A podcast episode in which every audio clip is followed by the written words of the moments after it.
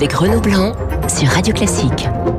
8h41 sur Radio Classique, Esprit Libre avec Louis Alter et Nicolas Bouzou. On a beaucoup parlé pendant la publicité, je peux vous le dire. Michel Grossior a parlé à Louis Alter sur ce quiz de Marianne et Nicolas Bouzou a promis euh, de le faire. Justement, on va rester avec l'Europe. Je vous propose d'écouter euh, Emmanuel Macron hier, le danger, euh, le Rassemblement national. On l'écoute. Je crois que nous avons besoin de tout, sauf d'avoir le Rassemblement national en tête. Et donc, je ne fais jamais, vous le savez, de, de pronostic sur le jour d'après, mais je mettrai toute mon énergie pour que le Rassemblement national ne soit pas en tête.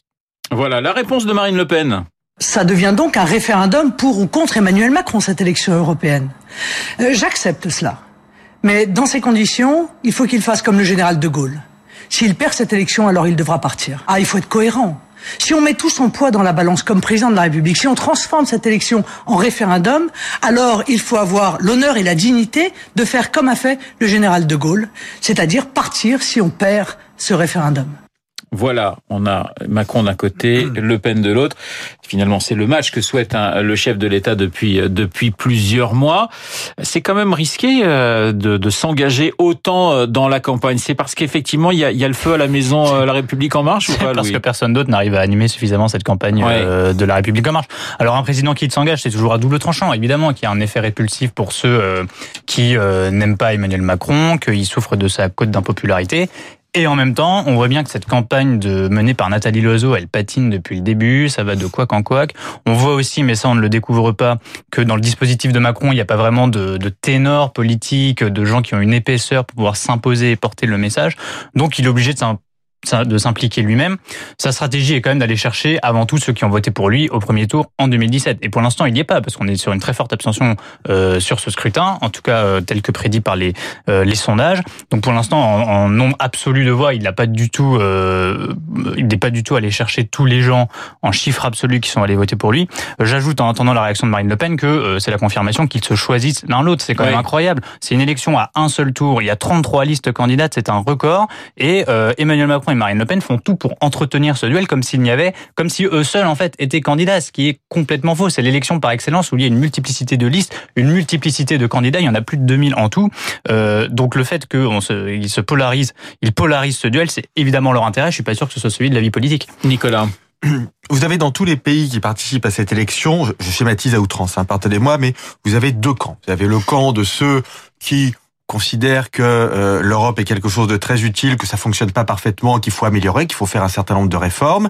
Vous avez ceux qui considèrent que l'Europe est quelque chose de l'Union européenne est quelque chose de mauvais en soi. Donc si vous voulez, ce clivage, il existe. Alors dans le premier camp en France, ben, vous avez la liste de la République en marche, mais vous avez aussi euh, la liste des républicains. François-Xavier Bellamy est pas du tout quelqu'un qui propose le, le Frexit, il l'a jamais pensé. Euh, et d'ailleurs, finalement, j'ai lu hier les, les, les programmes. il y a beaucoup de points de convergence entre les programmes. Raphaël Glucksmann aussi s'inscrit un peu dans cette tendance. Donc ça, c'est le corps de ceux qui veulent améliorer les choses. Et puis vous avez ceux euh, qui euh, considèrent que l'Union européenne est quelque chose qui n'est pas bon en soi. Et là, vous avez le Rassemblement national, vous avez Nicolas Dupont-Aignan, vous avez euh, reçu tout à l'heure. Il y a même d'une certaine façon les, insoumis.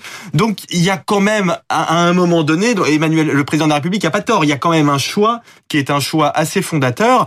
Et ce qui est très important, c'est que cette montée des parti anti-européen, elle n'est pas seulement forte en France, elle est forte dans quasiment la totalité des pays de l'Union euh, euh, européenne. Et donc, comprenez bien que si on se retrouve avec un Parlement dans lequel la majorité est constituée de députés qui sont contre l'Union européenne. Nicolas, il y a quand même très évidemment, c'est un enjeu qui est quand même Nicolas, fondamental. il y a quand même très peu de risques aujourd'hui qu'on ait une majorité de, de, de partis anti-européens. Alors, on n'est pas sûr qu'ils puissent s'entendre. C'est surtout ça. On peut parfaitement avoir une majorité de partis anti-européens. En revanche, il n'est pas du tout donné chez les, chez les populistes. Il n'est pas sûr, en effet, que euh, l'extrême droite et l'extrême gauche, par exemple, euh, s'entendent. Donc, en effet, il n'est pas sûr qu'ils puissent aboutir à des blocages ou, ou faire sensiblement euh, capoter un certain nombre de un certain nombre de projets. Mais enfin, du point de vue symbolique, comprenez quand même que ça aurait un poids extrêmement fort. Nicolas, sur la, sur la biodiversité et l'économiste que vous êtes, lorsque vous entendez 1000 milliards d'euros en, en 5 ans, annonce hein, du, du, du, chef de l'État cette semaine. Je ne crois pas que ça se compte comme ça. Je pense qu'il y a énormément de mesures à, à, à faire pour protéger la, la, biodiversité qui nécessite pas nécessairement des investissements sonnants et, et, et, trébuchants. Je vais vous donner un exemple extrêmement concret. Il y a toute une filière de l'économie circulaire qui est à développer euh, en, en Europe, qui serait d'ailleurs capable de créer énormément d'emplois. Donc l'économie circulaire, c'est faire de la recherche pour concevoir des produits qui sont les plus durables possibles, des produits qui peuvent être éventuellement démontables, dont des parties peuvent être recyclables, ce qui est par cyclable peut être valorisé énergétiquement, etc. Donc c'est vraiment beaucoup de, recherche et développement. Ça nécessite des filières de recyclage qui sont beaucoup plus efficaces qu'elles existent aujourd'hui. Bon là, vous avez des magnifiques projets à concevoir avec des industriels qui coûte pas nécessairement très cher, si vous voulez. Donc, euh, je, je suis pas sûr. Je comprends très bien. Je pense que le président de la République a voulu euh, marquer les, les esprits. Et puis, il y a peut-être aussi derrière ça une petite arrière-pensée euh, électorale qui consiste à essayer de, de récupérer aussi les, les voix de, des, des, des, écologistes.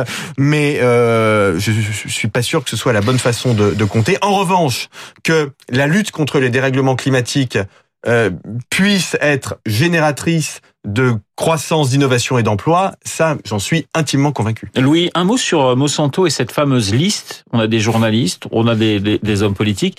C'est à la fois une surprise et pas une surprise ouais. parce que c'est c'est pas la première fois qu'un grand groupe comme voilà fait ce, ce genre de, de, de, de, liste, à les numéros de téléphone et, et, drague telle ou telle personne en les rangeant dans des cases. Bien sûr, c'est une surprise dans la mesure où c'est publié, mais en fait on sait très bien que tous les lobbyistes et toutes les grandes firmes euh, pratiquent, enfin font ce genre de pratiques. On sait qu'en tant que journaliste, en tant qu'expert on est tous catalogués dans des fichiers. On vous avez même parfois des gens qui vous appellent en disant bonjour, je voudrais mettre à jour vos coordonnées bien pour le, le, listing que nous avons. Donc en fait, il y en a qui assument parfaitement. Euh, évidemment, ça pose des problèmes de légalité. Ça, dans, dans le cas de la conservation de données euh, personnelles, qui comprennent des opinions politiques euh, pour pour des particuliers. Ça pose un autre problème. Et la semaine dernière, dans Marianne, on avait abordé le sujet dans un dossier sur le, les lobbies et l'Europe, parce que on a des élections européennes et on a quelques semaines là un petit créneau pour parler d'Europe. Donc mmh. parlons-en.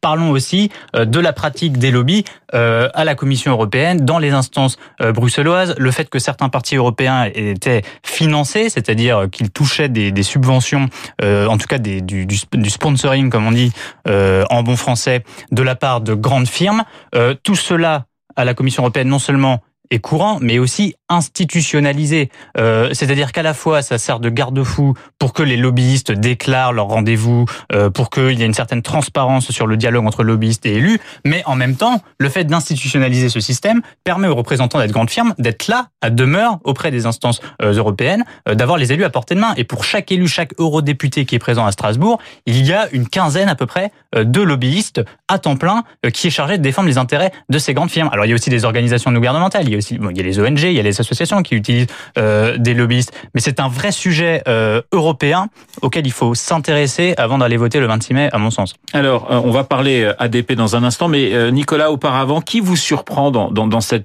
dans cette campagne? On reste encore un petit peu sur les européennes. En bien ou en mal?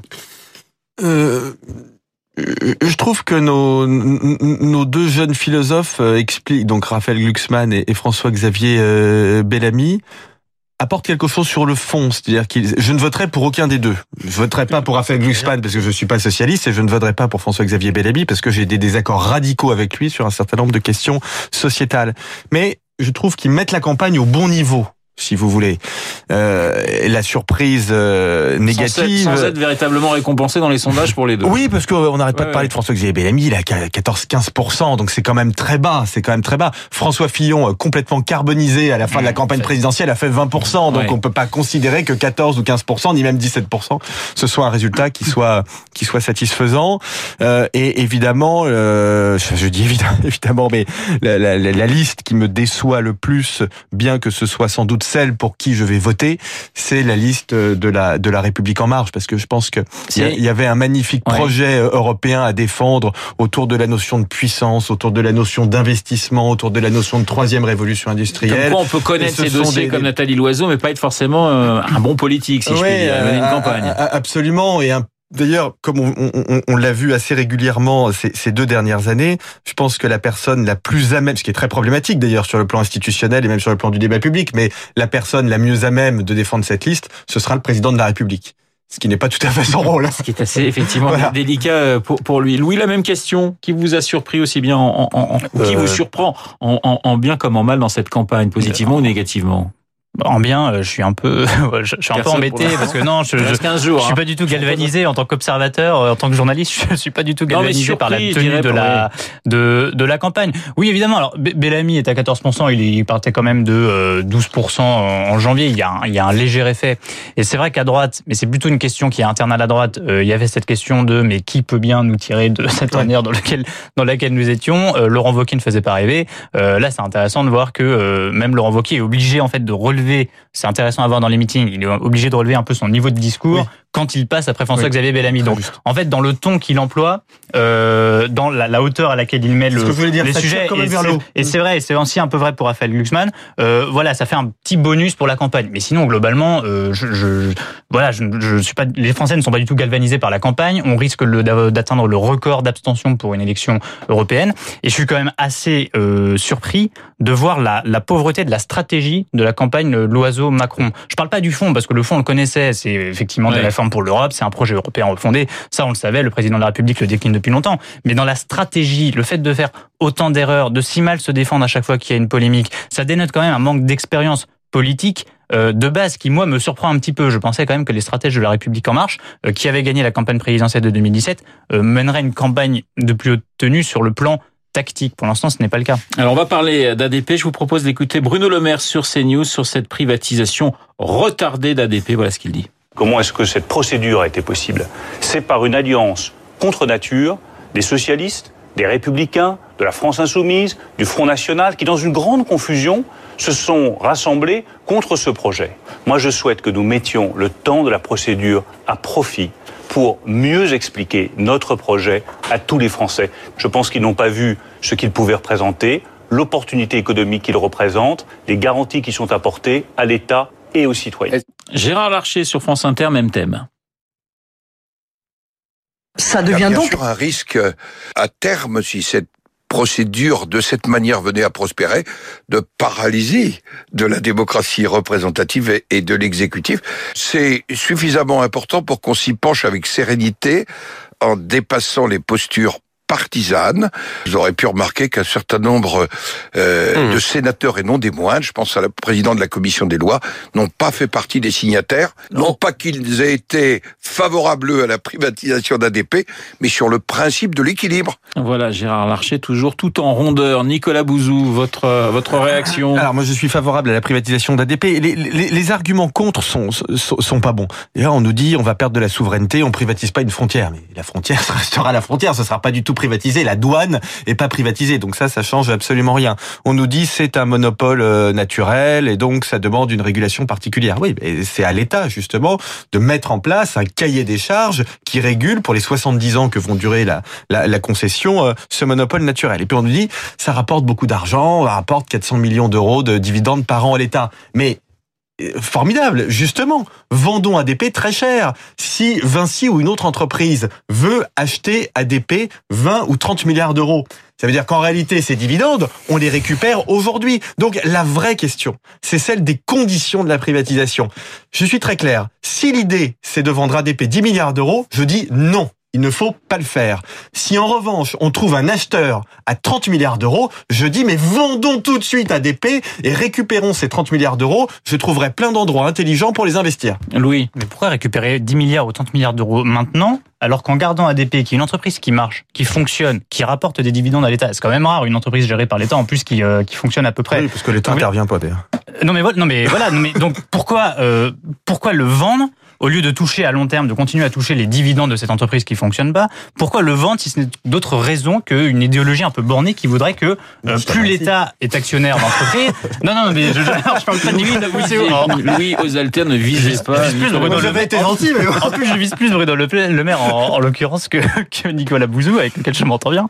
Euh, non, mais pourquoi le vendre? Enfin, je, je, trouve que les arguments pour la vente, même tels que développés par Bruno, par Bruno Le Maire, euh, sont spécieux. On ne voit pas un argument économique qui parlerait aux Français, qui disent bah voilà, nous gérons ce bien et la pure gestion de ce bien, l'argent que ça va nous rapporter plutôt que ça va nous faire perdre, euh, est un bon argument de vente. Ce n'est même pas le cas. ADP rapporte actuellement euh, à l'État. Donc pourquoi le vendre? Si ce n'est par un pur argument, un espèce de dôme qui voudrait que plus l'État a d'entreprises, euh, plus euh, il faudrait s'en euh, désengager. Il nous reste 20 secondes justement. Il nous faut maintenant trouver, enfin il faut trouver à ceux qui souhaitent effectivement euh, lutter contre la privatisation 4 700 000 signataires. Ça vous semble possible ou pas? Vous avez 10 secondes chacun. Nicolas Oui, ça me semble tout à fait possible parce que je pense que l'opinion publique est plutôt contre cette privatisation. Ce qui est bien, c'est que ça va permettre, comme dit Bruno Le Maire d'ailleurs, et là je suis d'accord avec lui, d'avoir un vrai débat. Parce que le problème, c'est qu'il n'y a pas eu de vrai débat sur cette privatisation. Il n'y a pas eu un débat grand public. Donc là, neuf mois de grand débat, puisque c'est à la mode, et eh bien allons-y. Enfin, c'est un débat technique. Hein, je, oui, mais trop démago. Oui, hein. mais c'est aussi un débat Moi, je veux bien qu'on parle de la, de la, gestion de la concession pendant je, 70 ans dans le débat public. Hein. tout ça doit être dans le débat public. On Nicolas qu'on va vous réinviter pour parler du, du débat et lui également euh, de ce dossier ADP à l'esprit libre avec Louis Alter et Nicolas Bouzou euh, sur Radio Classique. Merci messieurs. Il est 8h56 dans un instant l'essentiel de l'actualité Laurence.